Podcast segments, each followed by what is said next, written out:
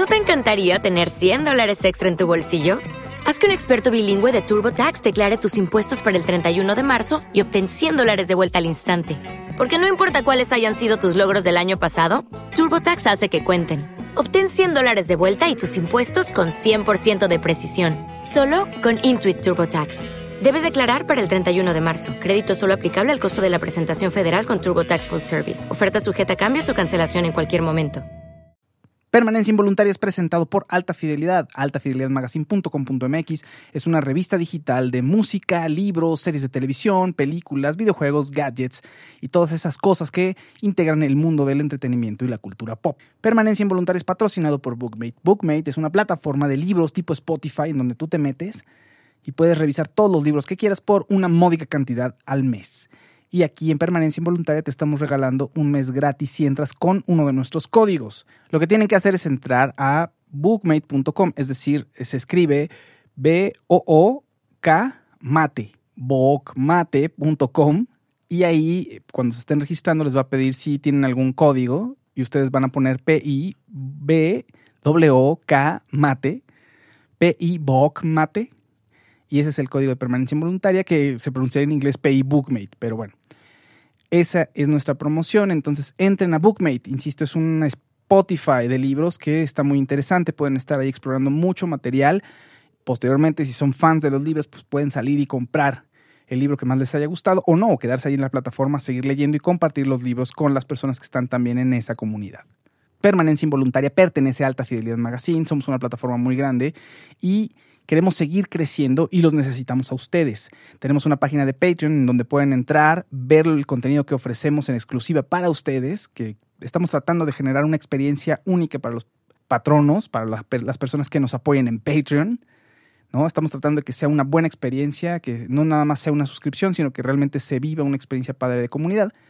Y bueno, los estamos invitando a que entren a patreon.com diagonal alta fidelidad magazine y ahí vean las maneras en las que pueden apoyarnos. Permanencia Involuntaria se graba en los estudios LMG. Estás escuchando Permanencia Involuntaria con Fausto Ponce.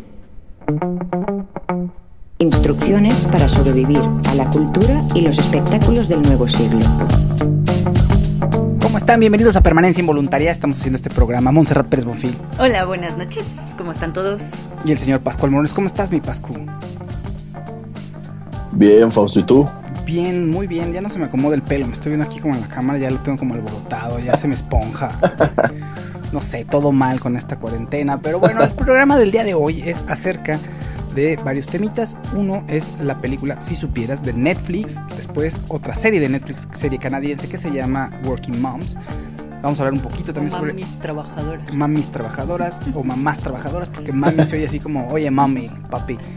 Eh, vamos a platicar también sobre lo que está pasando con lo del Fidecine, que hubo todo un relajo, que estuvo a punto de cancelarse. Simón se les va a platicar un poquito sobre eso. Y desde la perspectiva de la audiencia, o sea, por qué es importante tenerlo para la audiencia y si nos da tiempo igual platicar o babosear sobre los 40 años del Imperio Contraataca, igual y no nos da tiempo, o igual y sí, igual y Pascu tiene algo más que decir sobre el Imperio Contraataca, no lo sabemos, pero bueno, muy bien. Oigan, bueno, todo, empecemos con el Fidecine. Gracias a todos los que se están conectando. Por favor, compartan la transmisión, díganos qué tal, cómo va. Ya saben, ¿no? Eh, se los agradeceremos muchísimo. Compártanlo para que llegue más gente. Les recordamos que en Alta Fidelidad Magazine estamos estrenando estrategia de Instagram.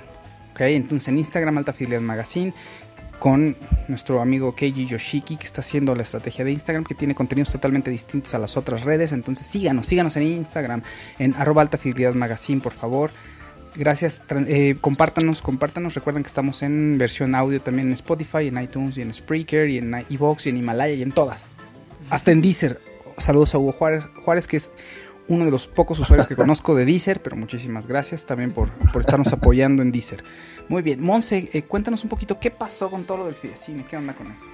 Pues em, con esto de la austeridad y ante las pérdidas económicas que se están sufriendo por la cuarentena y todo esto, algunos diputados de Morena, como Mario Delgado y Dolores Padierna, pasaron a la Cámara de Diputados una eh, pues sugerencia para desaparecer Fidecine. Ya habían desaparecido o fusionado con Fidecine el Foprocine. ¿Qué son el Fidecine y el Foprocine o qué era?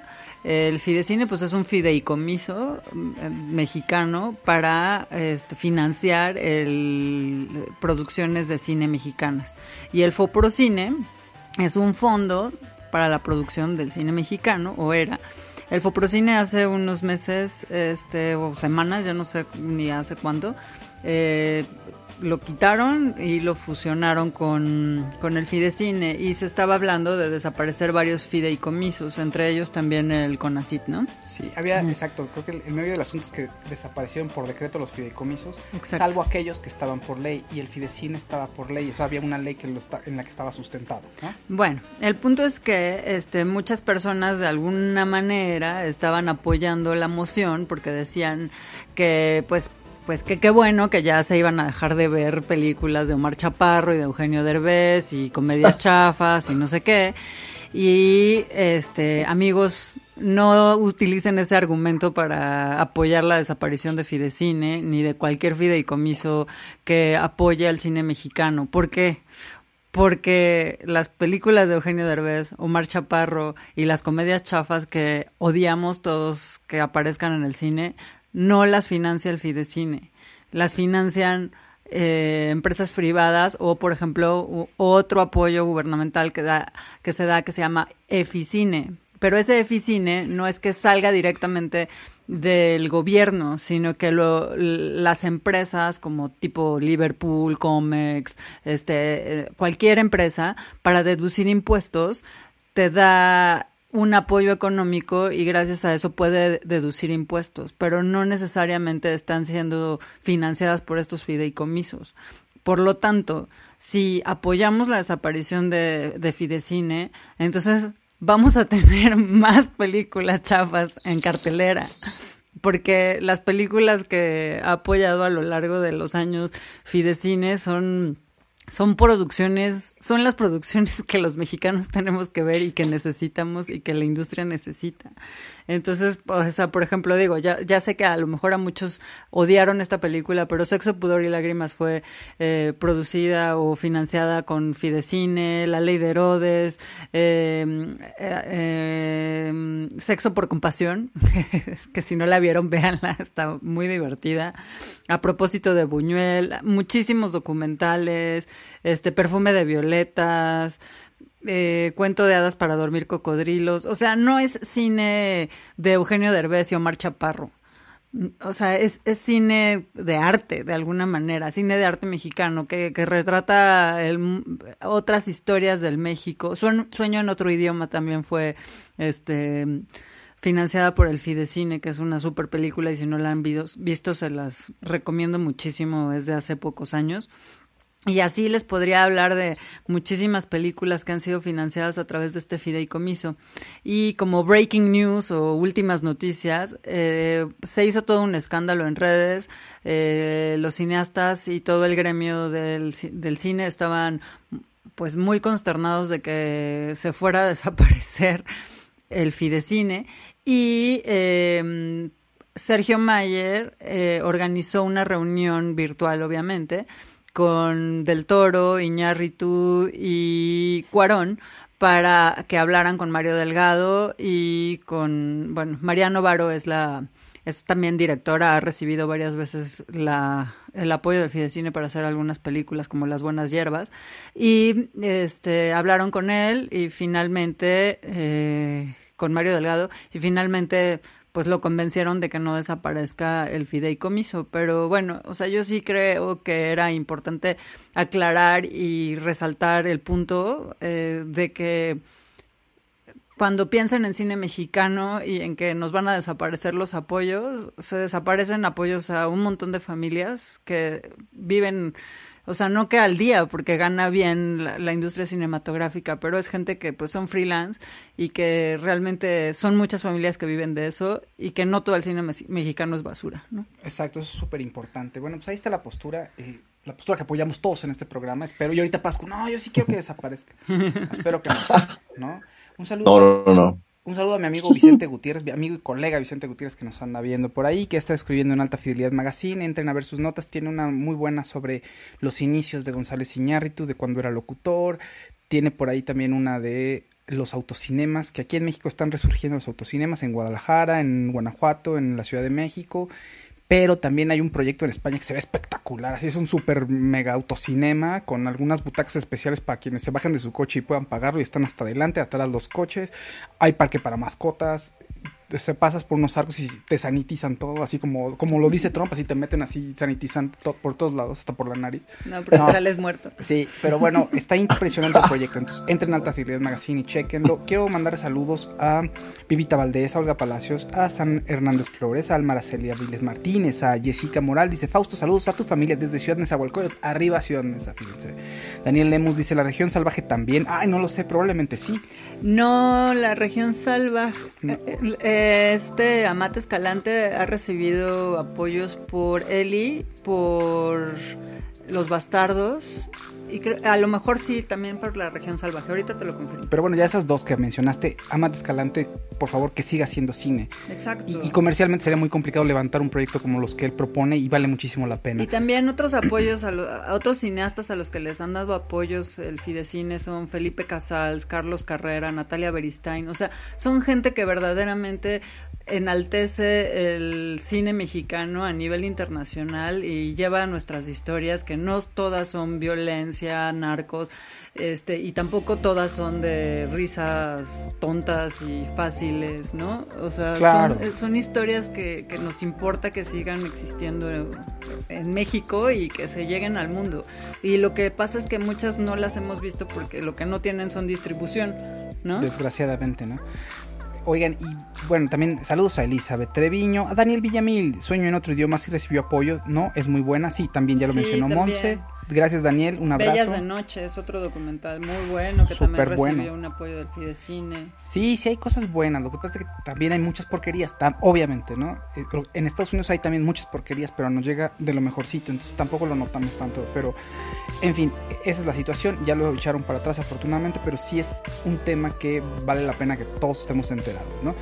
Saludos también a Eduardo Calzada, Eduardo que está viendo el video. Muchas gracias a todos los que nos están viendo. Compartan esta transmisión para que le llegue a más gente, por favor. Se los agradecemos muchísimo. Por cierto, quiero aprovechar para decir que vi, perdón, Pascualita, ya te, te doy la palabra, te prometo, pero ahorita que, dijeron Guillermo, ahorita que dijeron Guillermo del Toro, que en, en el programa Dispara Margot, donde estoy en el radio. Lucky Land Casino, asking people what's the weirdest place you've gotten lucky. Lucky? In line at the deli, I guess? Aha, in my dentist's office. More than once, actually. Do I have to say? Yes, you do. In the car before my kids' PTA meeting. Really? Yes. Excuse me, what's the weirdest place you've gotten lucky? I never win and tell. Well, there you have it. You can get lucky anywhere playing at LuckyLandSlots.com. Play for free right now. Are you feeling lucky? No purchase necessary. Void where prohibited by law. 18 plus. Terms and conditions apply. See website for details. It is Ryan here, and I have a question for you. What do you do when you win? Like, are you a fist pumper? A woohooer, a hand clapper, a high fiver. I kind of like the high five, but if you want to hone in on those winning moves, check out Chumba Casino. At ChumbaCasino.com, choose from hundreds of social casino style games for your chance to redeem serious cash prizes. There are new game releases weekly, plus free daily bonuses. So don't wait. Start having the most fun ever at ChumbaCasino.com. No purchase necessary. BGW. Void were prohibited by law. See terms and conditions. 18 plus. MBS. Eh, Checo mencionó que había salido un tarot de Guillermo del Toro, bueno, inspirado en las películas de Guillermo del Toro, y me preguntó así de manera profesional qué opinaba para, o sea, no en cuanto al arte, el arte está increíble, se ve fabuloso, para leerlo y no, o sea, está mal curado, es un mal tarot, es un mal tarot para leer, es súper oscuro, es lo que les puedo decir, o sea, los símbolos no están adecuadamente plasmados en ese tarot, entonces es muy raro, o sea, es, muy oscuro, es como de terror, es como las películas de Guillermo del Toro, si es la intención, que bueno, pero pues quien lo lea va a tener que ser muy pues, muy hábil y darle la vuelta porque pueden salir cosas muy fuertes. Eso es lo que tengo que decir. Y después de este momento esotérico, el momento esotérico con Fausto Ponce en permanencia involuntaria, pasemos a nuestro primer tema. Bueno, a nuestro, perdón, a nuestro segundo tema, que sería Working Moms. ¿Ya descubrieron Working Moms? Las mamás o los, y los papás que están escuchando este programa. Está bueno, es una serie canadiense. Pascu la vio y tiene ganas de ser mamá trabajadora, por ejemplo. ¿Te gustó? ¿Cómo viste la serie canadiense? Sí, Sí, la verdad es que yo no la conocía, no había escuchado hablar de ella hasta que me platicaste, Fausto, y me aventé ahorita media temporada, la primera temporada. Y me parece muy interesante porque normalmente nos quedamos como con una visión muy sesgada de lo que viven las mujeres después de ser madres y tienen que reincorporarse como a su día a día que llevaban previo a dar a luz. Entonces te das cuenta como todo el proceso y todas las como híjole, sí, dificultades que van teniendo, como de repente algo que hubieran hecho antes sin dudarlo, ahora lo tienen que pensar porque tienen un hijo en casa. Es muy interesante ver cómo le llega la maternidad a esas mujeres, porque cada una la empieza a asimilar de diferente manera, ¿no? Una así como que es muy apegada a su hijo, otra no tanto, otra se está volviendo loca. Entonces creo que esa parte de cómo va mostrando las diferentes, pues sí, como facetas que va a tener una mujer en este proceso está muy interesante y ver cómo pues sí, o sea, le pues suena, o sea, sí suena súper feo, pero es como muy real. Les ponen muchos, muchos como baches y las quieren hundir y las quieren tirar y se quieren aprovechar de que son mamás para ya no darles oportunidades. Entonces está, está interesante conocer la historia. Me, me, está gustando. Te digo, me aventé así, Fausto me dijo, échale un par, un par para ver de qué va y me aventé siete seguidos. Entonces está, está buena. Está buena, está interesante. Monse, ¿qué, ¿qué ibas a decir, perdón? No, nada, es que además se te va como el agua porque son capítulos muy cortitos, como de media hora, el, es el formato y los personajes te vas encariñando con ellos. De repente te dan una desesperación ahí un poco brutal, pero además vas viendo cómo van creciendo como como mamás, sus conflictos van creciendo también y hay diferentes tipos de, de mamás, ¿no? O sea, está, el, como decía Pascu, la, la, chava que se está volviendo loca o que tiene depresión postparto, este, la pareja de lesbianas, eh, la pareja estable, hay un, una pareja que pues tuvo un bebé después de haber tenido una hija hace 14 años. O sea, hay diferente, hay una señora que ya está pues con, con hijos ya muy grandes y ella está sola, entonces todo el tiempo está viendo a ver quién la pela, ¿no?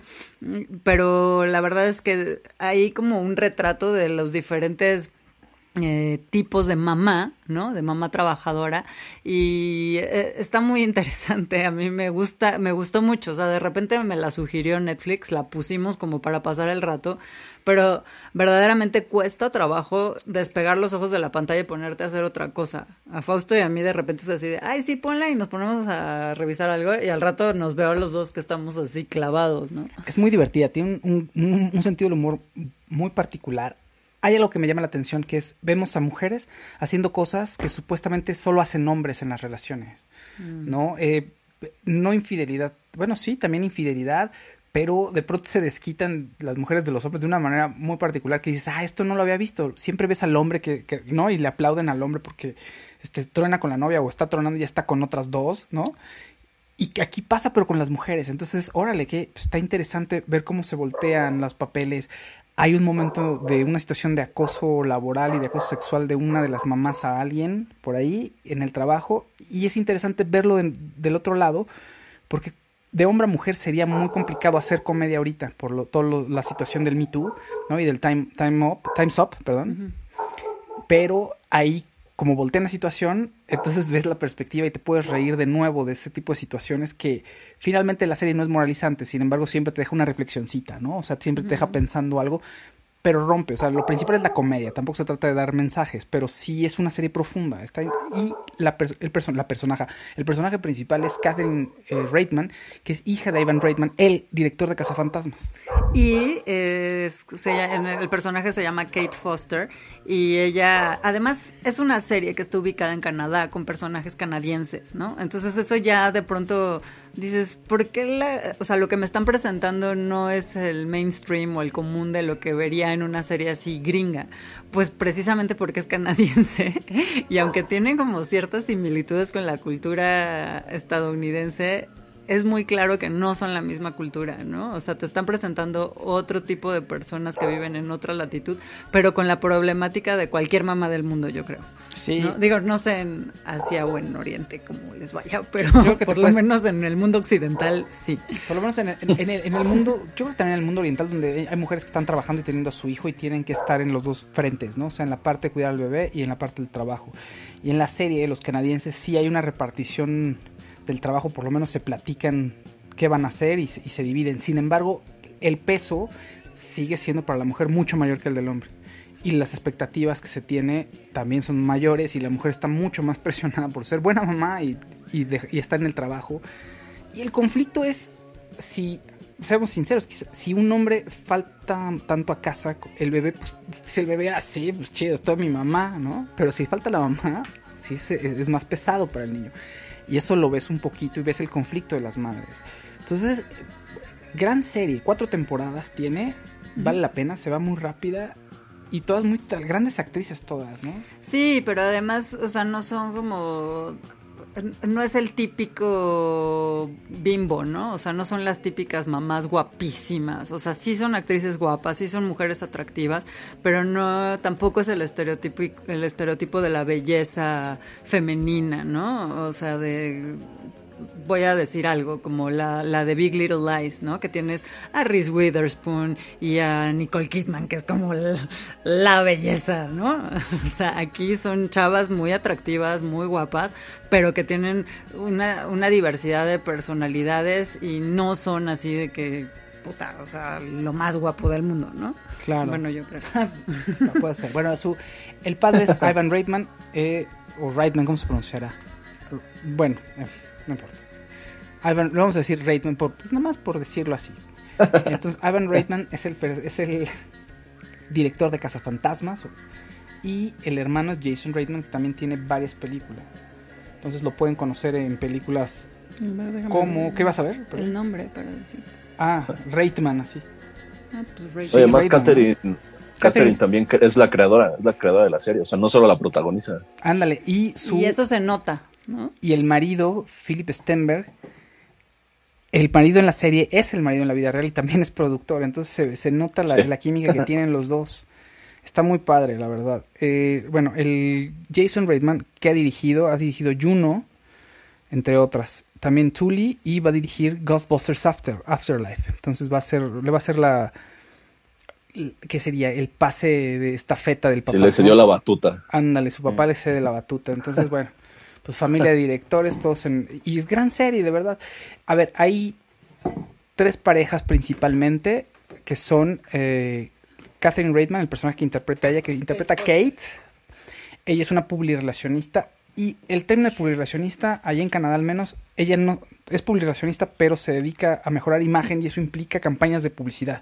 Como marketing, ¿no? Sí, entonces es exactamente, es como algo de marketing, pero aquí usualmente la que- la- el que trabaja en marketing tiene más que ver con ventas y el de relaciones públicas tiene más que ver con trato en los medios y el publicista se dedica a hacer la parte creativa de la publicidad. Kate como que engloba todo, o sea, tiene un equipo que trabaja todo y ella es uno- sumamente creativa, o sea, es una mezcla entre Don Draper y pues, un- una publirelacionista, ¿no? Porque también tiene que ver con los medios, eso es a lo que voy.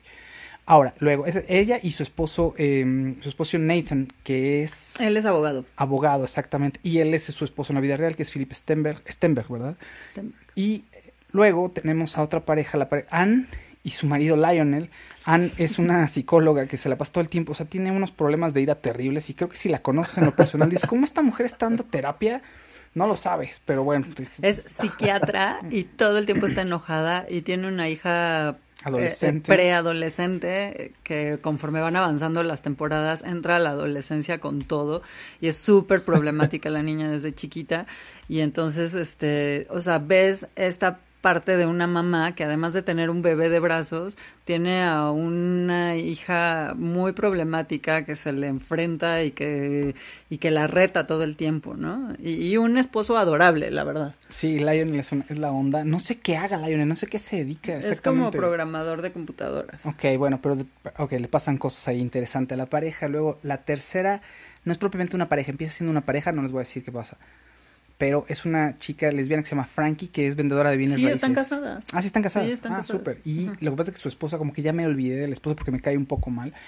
Pero bueno, está- tiene, una, tiene una hija con su esposa. Sí. Frankie es súper exitosa, es vendedora de bienes raíces y es súper ruda y, y pasa por unas crisis pero está pasando por una crisis al principio de las temporadas Exactamente. Y luego después tenemos a otros personajes secundarios como la terapeuta, no la terapeuta, la que orga- tienen una reunión de mamás. O sea, básicamente todas ellas, es, en general, Anne y Kate son amigas desde siempre, pero todo el grupo, todos los personajes secundarios que aparecen, conf- eh, confluyen en un lugar que es un espacio donde van todas las mamás a platicar entre ellas sus problemas. ¿no? Como, a recibir consejos. Sí, como de una mamá. especie como de consejera, ¿no? De, de mamá.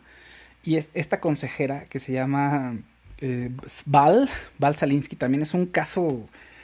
O sea, su- ella da consejos de cómo ser mamá y su- los hijos adolescentes que tiene son un terror. O sea, no los quieres en tu vida, no los quieres ver, no te los quieres, no te los quieres topar en la calle. Son súper maleducados, la tratan pésimo. Sí. Eh, luego tenemos a ¿cómo se- eh, una chica que es eh, medio asiática, que es Jeff, Jenny. Jenny tiene un esposo que es muy tonto. Pero el esposo tonto es súper bien intencionado y quiere escribir una película y es, pero mal, es tonto, es tonto de Pero verdad. es muy De buen papá. gordos. Es muy Sí. buen papá y cuida muy bien a su hija y hasta quiere como conectarse con ella. Porque además tratan mucho, por ejemplo, el tema, un, un tema que luego no ves mucho en las películas, que es la lactancia materna y todo el, la confl- el conflicto que le genera a una mujer y todo lo que tiene que dejar de hacer y a lo que tiene que renunciar. Porque, o sea, y una chava, bueno, Kate, quiere a fuerza darle le- su leche a su bebé, pero no tiene suficiente y entonces entra en conflicto. La gente alrededor le dice que eso no... Lucky Land Casino asking people what's the weirdest place you've gotten lucky? Lucky? In line at the deli, I guess? Aha, in my dentist's office.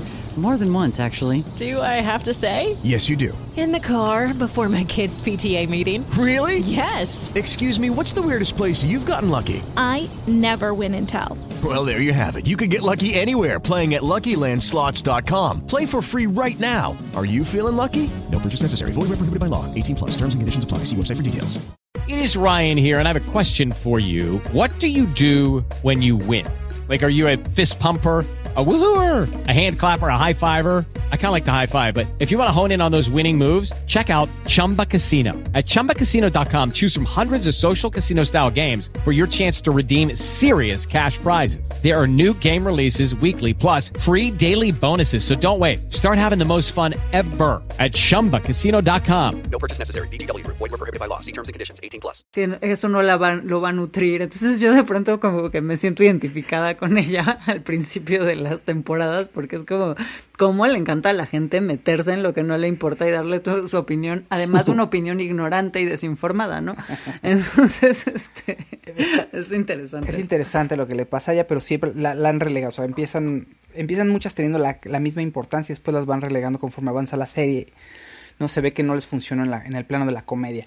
Pero bueno, eh, Jenny está casada con Ian, que es este chavo tonto, buena onda, como dice Monse. Es muy divertido verlo y muy también es tierno verlo cómo se cómo conecta con su hija y cómo Jenny ah, se comporta como un hombre y empieza como a alejarse un poquito. Es interesante los- el cambio de rol, ¿no? Y la forma en que manejan cuando cuando una mujer sale a trabajar y la forma en que se comporta, de pronto estás viendo un hombre ahí.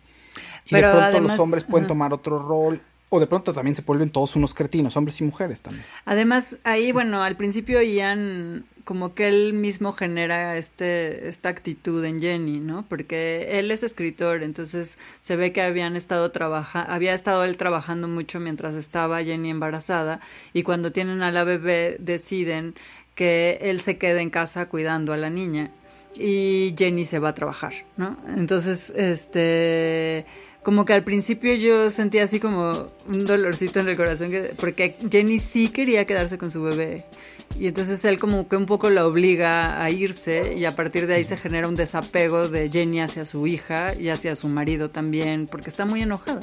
Sí, eh, está interesante la serie, profunda, divertida, vale la pena. Vale, digo, le gustó a Pascu y ya quiere ser mamá y papá al mismo tiempo.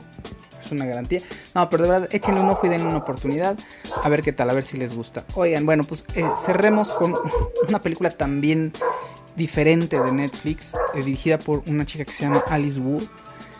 La película se llama Si supieras. En inglés se llama The Half of It, ¿verdad? Como la mitad. ¿Por qué se llama así en inglés? Por- Por, empieza, eh, bueno, ¿quieres explicarle?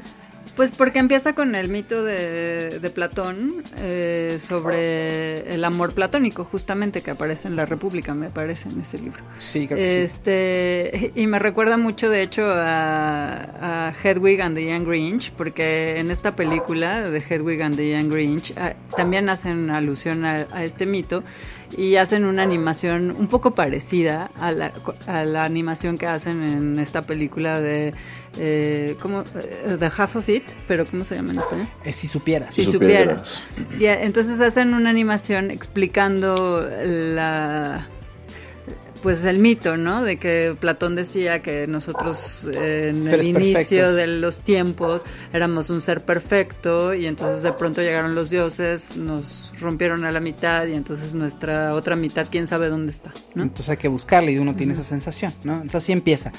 Y luego, pues obviamente esto lo, lo hace para decir qué tipo de mitad necesitamos. Obviamente, pues la serie habla sobre inclusión. ¿Por qué obviamente? Porque trata acerca de una chica que es muy, muy inteligente, muy talentosa, poco popular, como los protagonistas de las series de comedias románticas. Y a esta chica resulta que llega un muchacho que se llama Paul y le dice, oye, quiero ligarme a la más guapa. Bueno, no le dice así, pero yo lo estoy diciendo así. Quiero ligarme a la más guapa de la escuela, o una de las más guapas que se llama Aster, que es una es de origen latino además. Pero no es esa típica latina, también no es un estereotipo de latino. No, es No. como más blanquita, ¿no? Pero tampoco es así que sus llegues y sus papás y los primos y toda la familia está viviendo ahí en la casa. O sea, O sea, son como una descendencia latina que- Ya muy ya integrada. integrada a la sociedad. a Estados Unidos, no son católicos. Y bueno, entonces esta chica primero eh, le dice que, Ellie se llama la chica, le dice que pues no, ¿cómo? O sea, ella se dedica a hacer ensayos de otros para vivir, pero le dice, yo- pues esto no, lo de la carta no, para enamorar a alguien no, porque tiene que ser auténtico, tiene que ser honesto. Y además, se cree- a ella, con su orientación sexual es, es lesbiana, le gusta Aster, entonces pues, se niega en un principio, pero acepta posteriormente porque hay situaciones de dinero en su casa. El padre de, de Ellie es un ingeniero chino, Brillante. brillante, que llegó a Estados Unidos queriendo ahora sí que dar todo, romperla y est- estar mejorar a la familia. Y sin embargo se quedó atorado porque no habla bien inglés y eso lo sesgó. Y total que terminó en un pueblito en Estados Unidos encargándose de una estación de tren. Y les digo una estación de tren, es una casetita nada más donde pasa el tren, o sea, ni siquiera es como una gran estación, o sea, es una casetita donde más o menos tienen que estar pues checando que el tren no vaya a chocar o que, que todo salga bien, pero se deprime el papá y Ellie es la que termina haciendo parte del trabajo. Entonces necesita el dinero y dice, ahora le va y se vuelve una especie como de Cyrano de Bergerac, se empieza, le empieza a escribir cartas y después empieza a mensajearse con ella. Pues obviamente se, se enamora de la otra, ella se enamora de ella pero pensando que es el chico. Y es un enredo que después vamos a tener que descubrir. Pascu, ¿te gustó? Sí, sí me gustó. La verdad es que debo confesarles que tengo cierta debilidad por películas que se van desarrollando a partir de que se cuentan cartas o que hay mucha voz en ojos. Esa parte como que me gusta, no sé por qué, pero siempre me ha gustado. Yo creo que, quién sabe, pero me encanta esa parte. Y me gustó mucho la relación de cómo, se, o sea, la relación que se va construyendo entre el personaje de él y el personaje de Paul, ¿no? Porque él intenta enseñar a Paul y le intenta volver a alguien capaz de poder convivir con una persona. Sensible, Y ¿no? cuando él, y- sí, sí, y cuando él le dice, oye, bueno, ok, voy a empezar a practicar contigo, te das, contigo, te das cuenta que ella es también súper cerrada y que le cuesta muchísimo. Entonces dices como, oye, pues, ¿a dónde va a terminar llevando este pobre chavo que se ve que es así un total inepto para poder conquistar a una chava? Entonces es, es muy interesante, la verdad, cuando, cuando empecé a verla, tuve miedo de que fuera como una comedia romántica más, que se presentara ahí como un drama adolescente o hay un amorío adolescente, pero esta creo que va construida bien, la llevó como muy bien la directora y habla justo de esta parte como de inclusión, de diversidad sexual, sin ser como muy, como de te la voy a meter a fuerza para que para que veas que estamos siendo como incluyentes Sí. y que estamos como intentando ser parte de este cambio.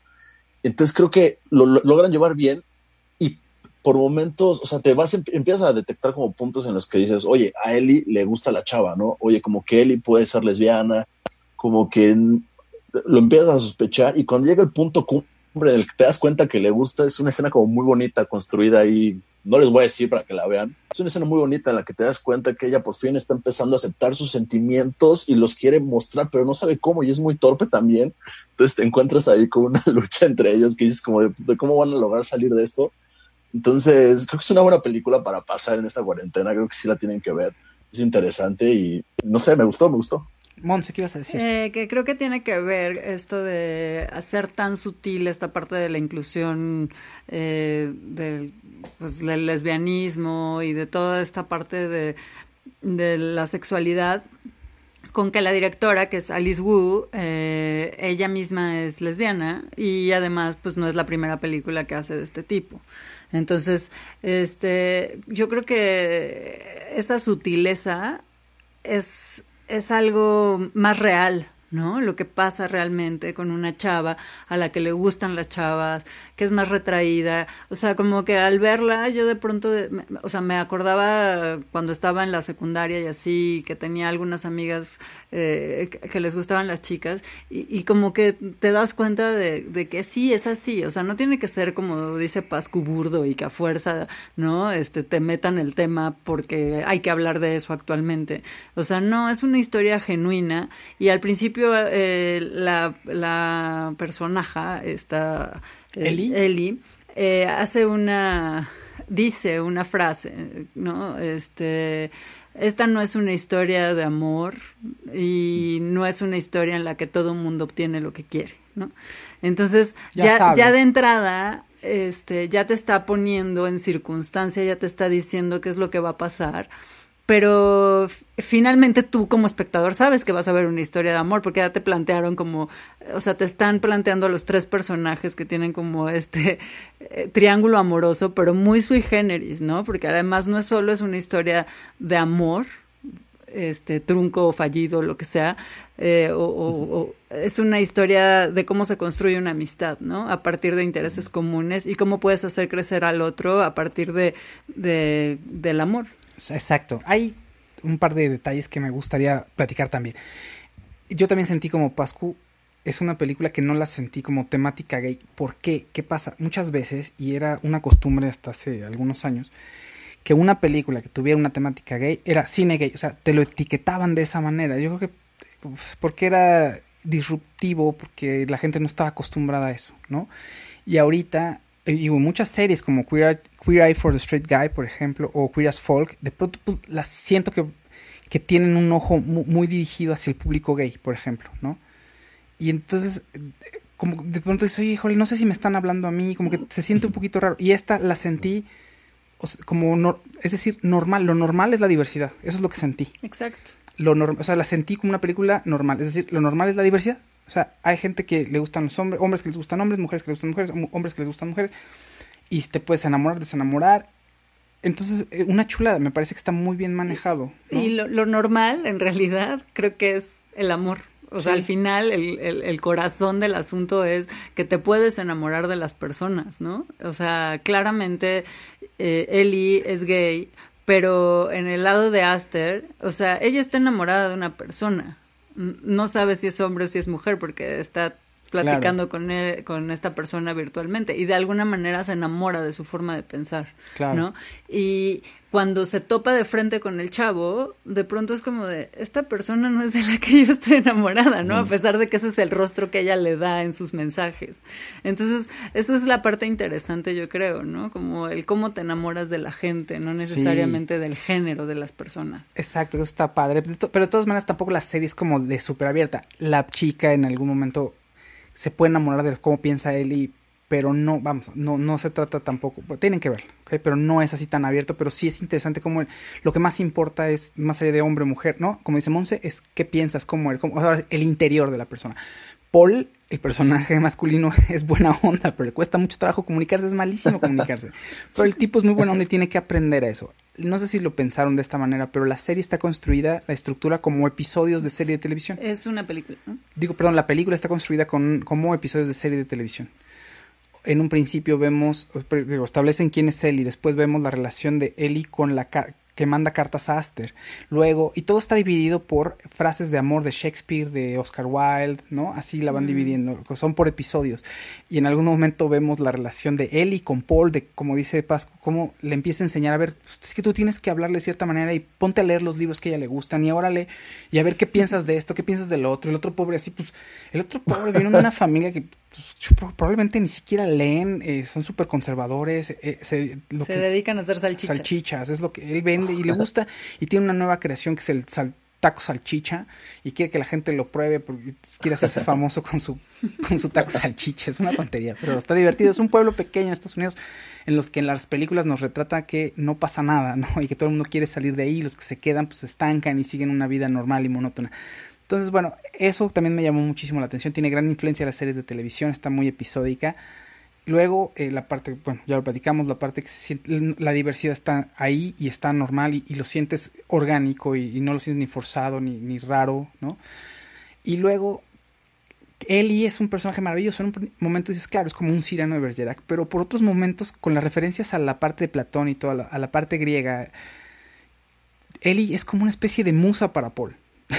pero mi Paul también de pronto es incapaz de oírlo, ¿no? Pero, pero está bonito, el personaje de Ellie es, es fabuloso y la adoras y, y, te enamoras de los dos personajes y de Aster no, fíjate que de Aster no tanto, porque no tiene tanto peso, ¿no? Es como el pretexto, uh -huh. pero en realidad la relación quizá de, de amor en, sería más entre Paul y Ellie, en fin, échenle un ojito. Pero además a mí me encanta la, la manera en la que, o sea, tú escuchas Cirano de Bergerac y de inmediato, no sé, te vas como a hombres con este trajes como bombachos en, en los hombros y una narizota y bueno, no sé, o sea, como que te imaginas una época que no es esta. Y creo que eh, eh, es muy inteligente por parte de la directora la manera en la que utiliza la tecnología y cómo adapta esta historia a la actualidad, ¿no? Porque además es muy, muy adaptable. O sí. sea, y además te das cuenta de, claro, o sea, las historias que funcionan, funcionan para siempre porque hablan de la naturaleza humana y la naturaleza humana lo que quiere es conectar con el otro, enamorarse del otro, dejarse ir en el otro, ¿no? Entonces de pronto escuchas a él y cómo se refiere a qué, por qué le gusta y por qué le gusta eh, esta Aster y empieza a crear poesía de la nada, ¿no? O sea, claro que Ellie es una persona sensible muy profunda, pero es evidente como cualquiera puede crear como esa poesía a partir de, de recordar al objeto de amado, ¿no? Claro. O sea, a tu amada. Pero además pues hacen uso de los teléfonos y de los mensajitos y de los perfiles falsos y cosas así que ya son muy de nuestra época. Claro, sí, sí, sí, está. Eh, gran película, eh, la pueden ver. Es una buena comedia romántica, es diferente a todo lo que han visto creo que sí es de lo mejor de las comedias románticas. Obviamente, si ven. Eh, ¿Cuál puede ser? Eh, Can't Hardly Wait, apenas puedo esperar, o no puedo esperar. Con Jennifer Love Hewitt, por ejemplo, que es una de mis comedias favoritas, una comedia romántica de mis favoritas. No. Se tiene un poquito que ver, no tanto, pero es buena opción. O sea, sí se, se, sale un poquito del género sin dejar de ser comedia romántica, es algo diferente. Oigan, pues muchísimas gracias a todos. Sí. Eh, Hay que leer algunos sí, comentarios, ¿no? Y ya ¿Quieres hablan- leer ¿No tú? van a hablar de lo de Star Wars? Pues ahorita Sí. puede No, ser. no. pues. Di, perdón, Pascu, en lo que Monza No, les iba a decir que, los no, que está tan bien construida la, la película que en esta como versión digital que hubo del Festival de Cine de Tribeca fue la ganadora del festival. Mm, ok. Sí, no, no, no es cualquier cosa, vale la Entonces, pena. sí, Sí. No, no podemos pensar que cualquier, cualquier película, por ser una comedia romántica o que esté catalogada en ese género, es una cosa mala, ¿no? O sea, o es una Sí, cosa sí. Que, que no funciona narrativamente. Esta es una buena película. Es una comedia romántica diferente y además la es una está dirigida por una mujer, habla de cuestiones de género, o sea, tiene muchísimas aristas interesantes y habrá quien diga, ah, esta es una película romántica cualquiera, ¿no? Pero bueno. Híjole, aquí me acaban de decir, eh, vean Sense8, esa serie habla sobre el amor hacia la persona y no el género. Uy, esa Sense8, esa tiene esos momentos como muy forzados donde miren que la diversidad, de arriba la diversidad, y miren que hay gays, y miren, y, y miren que hay, y, y- y también el sexo no importa, entonces un, un heterosexual se puede fijar en un hombre también, y, y eso se me hace muy forzado. Sense8 no es una película de mis favoritas. Eso es una serie, ¿no? Eh, digo, de mis series favoritas, perdón, y con los hermanos, las hermanas Wachowski. Las hermanas. No Las me gusta hermanas. Sense8, creo que está muy forzado el tema. O sea, muy, muy forzado. Perdón, discúlpenme, discúlpenme. Bueno, dice Darren, Darren del Rey, Pascual se está durmiendo. Oh, Despierta, mi Pascu. Kelly Así son mis ojos. Paola, hola Fausto. Eh, Leo Trejo, amo que esté mi Monse Monse. Gracias, Leo. Yo también me encanta poder estar. Y este, lo que pasa es que logramos hoy sí dormir a Gabriel antes de empezar el programa y es algo muy diferente. O sea, le quitamos la pila, dicen por ahí. Sí, alguien puso que sí le habíamos quitado la pila. No, lo pudimos dormir antes. Bendición. Este, Angélica Zamarroni dice, Montse Rules, muchas gracias, igual chicas. Kelly Paola, ¿cómo se llama la peli? Se llama The Half of It o Si Supieras. Emiliano responde si supieras. Este, Akemi Olnak, The Half of It. Este, ¿qué más? Xochitl Patricia se parece a Cyrano de Bergerac, parecida, pero no, digo, tiene un giro por ahí interesante. Sí, es un tema recurrente eso de que alguien más hable por ti, pero no es propiamente, no es un remake de Cyrano de Bergerac, o sea, tiene ese guiño nada más, pero tampoco, tampoco está parecido, porque Cyrano al final sí la chica termina sabiendo que es él y se enamora, y él muere, y es un héroe trágico, y aquí no va por ahí el asunto. Eh, Gabriela Cruz dice, hola a todos, me encantan sus recomendaciones, saludos desde Los Ángeles, California. Igual, Eh. gracias. Ricardo Reyes, pero en esa nadie le pega a Keanu Reeves como en You Always Be My Maybe. eh, Xochitl Patricia dice, buenas noches a todos. Cristi Rodríguez, ah, entonces la voy a ver, ya me convencieron. Cassandra está viendo el video, un saludo a Cassandra. Hola Cassandra. Eduardo Calzada también está viendo el video. Eh, a lo de Sensei ya lo habías dicho. Están hablando de todas las series que vi pensando, ok, les doy una oportunidad porque estamos en cuarentena. Dice Cristi Rodríguez, son historias universales. Sí, el Pascu se puso su playera para nada si no hablan de Star Wars. Ok, 40 años de, de 40 años del Imperio contraataca. eh, la mejor película de Star Wars probablemente es oscura, tiene estos sinsabores, los personajes empiezan, ves que tienen más profundidad. Eh, Es una joya, la verdad. Creo que es el pico de Star Wars. El Regreso del Jedi es muy buena, pero, pero ahí alcanzó el pico, creo, la saga. Y nunca más, ¿eh? Nunca más volvimos a tener algo de esa calidad, Pascu. Sí, no, yo concuerdo, es mi película favorita. De hecho, me gusta coleccionar como muchas cosas que tienen que ver con esa, con esa entrega. Les traje aquí para enseñarles un tres nada más rapidísimas, que es este pequeño Luke Skywalker, cuando está entrenado por Yoda, cuando está en camino para ser Jedi. Lo amé. Esta que es una, sí, esta que es una joya, es una edición especial en VHS. Ah, yo, ¿en serio? Ah, esa no Sí, la esta es tengo. una- Esta es una, esta es una joya, esta es como de mis favoritas, de mis tesoros. Uf. Y también tengo, me, me gusta coleccionar mucho esa película. Tengo este set de Lego, que es la casa de Yoda, justo cuando está entrenando a Luke Skywalker. Híjole, te. Entonces, Hiciste un gran momento de, te darán de- cuenta que me gusta, sí. de este segmento, ¿eh? Porque yo no tengo tantas cosas del Imperio Contraataca. Tengo dos versiones, de, o tres versiones de la película, remasterizada, no más remasterizada, etcétera, etcétera, etcétera. Y tenía los, los VHS por ahí también con una versión nueva. Y también la tengo en VHS grabada de la televisión, pero no como tú, la verdad es que es- ese VHS que tienes está buenísimo. Sí, está bueno. Y Pero como dices, es como... Tiene esto, que es Ah, un eso es- tesoro. El casco de Star Wars, pero sí, exacto. Y si bien van a decir, no, pero esa no es del Imperio Contraataca, no, no, bueno, pero es de toda la saga. Y es un gran casco. Y hay, un, hay personajes que, que le tomé una foto y lo puse en Alta Fidelidad Magazine. Este personaje de aquí que sale muy poquito, es de lo- alguien me dijo, Fausto, ese es de los muñecos que más caro costarían en una subasta. Y yo, wow, pues lo tengo bastante bien cuidado. No se ha roto como se me rompió mi Luke y Han Solo y Leia. Todos los personajes principales se rompieron, se terminaron rompiendo del uso. O sea, ah, Chuy, mira, Chubaca. Chuy.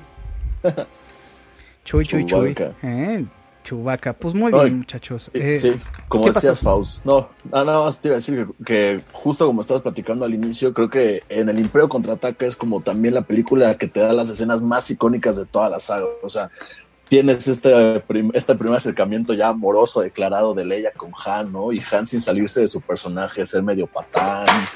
Tienes la famosa frase de soy tu padre. O sea, creo que el, el Contraataca te da todo lo que necesitas de Star Wars. Sí, tal cual. Ah, qué, qué tiempos. Bueno, no, no es que sean tiempos. Simplemente creo que George Lucas casi destruye la franquicia. Y luego mi J.J. Abrams como que sí la, la revivió. Y de pronto, híjole, Ryan Johnson para... uf, mal, mal, mal. O sea, no le deseo mal, pero sí en mis fantasías sí. en mis fantasías sí, sí, sí, sí, sí, se merece todo lo malo. Y pues ya al final, ya que te dijo, ya al final es como, ya vamos a cerrar esto, ¿no?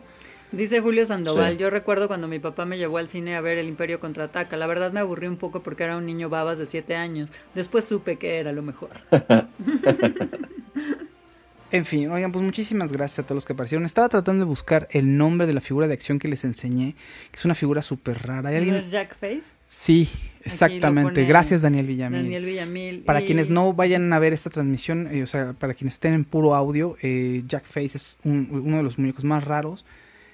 Y yo lo tengo ahí porque, pues no sé, mi papá me lo compró, le gustó yo creo, porque no había visto el Imperio Contraataca en ese momento. O, o si sí, yo que ni se acordaba del personaje, pero bueno, es una gran adquisición. Malena Ibarra dice, yo tengo mis funcos de Rey y Kylo Ren. Jaja. Y tengo la casita. Yo también. Yo también, yo también. Ay, sí. Oigan, eh, Kelly Paola dice, algún día veré Star Wars. Pues no necesitas que tampoco es que digo, está, está bien que uno le haga el cuento y sí, Star Wars y muchos Star Wars, pero pues tampoco pasa nada, ¿eh? O sea, no es como, pues no, a lo mejor el Imperio contraataca sí, nada más como cultura general, pero bueno, no pasa nada, no pasa nada. Oigan, muchísimas gracias a todos. Gracias por haber estado aquí, gracias por la paciencia, nos está saliendo bien la segunda transmisión bien, creo que no hubo problema con el audio, creo que está en sync, espero y al rato me dicen, no, pues te hablaban y de- después de dos horas se oye el audio, creo que no, creo que está bastante bien.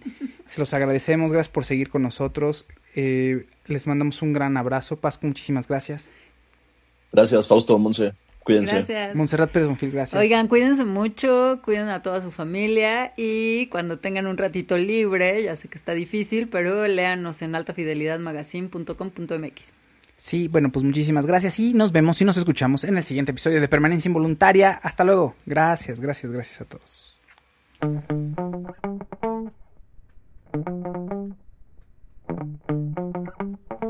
La edición de audio corre a cargo de Outlaws, Outlaws Creative Sounds. Si quieren hacer un podcast o musicalizar contenido multimedia, sonorizar una película o una obra de teatro o hacer un jingle, entren a outlaws.com.mx.